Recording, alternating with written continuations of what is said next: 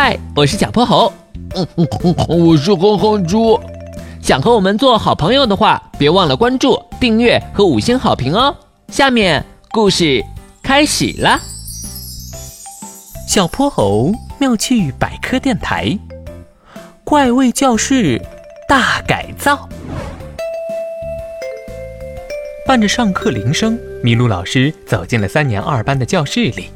可他刚进门就捂住了自己的鼻子。嗯，什么味儿啊？同学们也猛地吸了吸鼻子，随后他们做出了和麋鹿老师相同的动作。救命！教室里怎么臭烘烘的？还是好几种不同的怪味。大家伙叽叽喳喳的说个不停，最后还是麋鹿老师开口。平息了这场议论。好了，大家先安静下来。两边的同学开点窗户，给教室通通风。小泼猴，你下课后帮忙找找原因。现在咱们该上课了。课后，小泼猴依照麋鹿老师的吩咐，检查起了教室。首先，他把视线投向了角落里的垃圾桶。小泼猴一掀桶盖，好家伙，里头快被塞爆了，还散发着阵阵恶臭。他连忙喊来值日生。去把垃圾倒了，随后哼哼猪使劲闻了闻，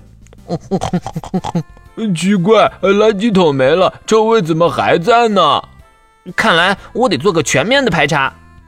小泼猴从教室的东南方开始，一点点寻找着臭味的来源。接着，他锁定了第一个目标——鼠大宝的座位。鼠大宝，你这边好像有点怪味儿，是不是藏了什么东西？嘿嘿嘿嘿嘿嘿嘿，有吗？爱 热闹的小喜鹊阿飞也凑了过来。哇，还真是！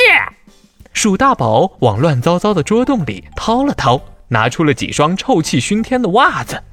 好吧，可能是因为这个。耶！快把它们扔了。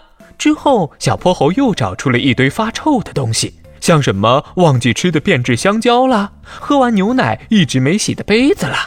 解决完这些问题后，教室里的空气终于清新了不少。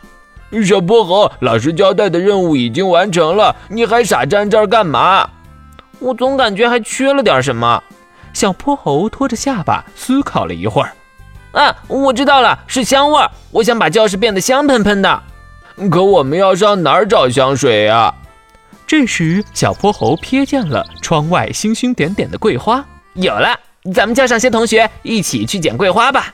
哦，小泼猴，你可太机智了！没过多久，三二班的同学们就带着满满的收获回来了。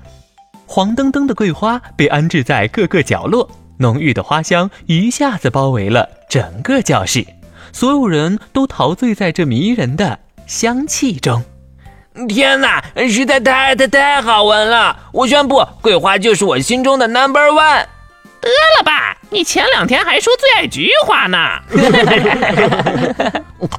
对了，小泼猴，其实我一直有个疑问，为什么桂花只有米粒那么大，香味却那么浓呢？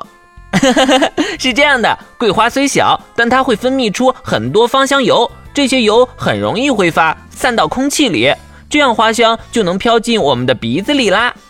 原来是这样啊！嘿嘿嘿，现在咱们的臭教室总算变成香教室了。今天的故事讲完啦，记得关注、订阅、五星好评哦！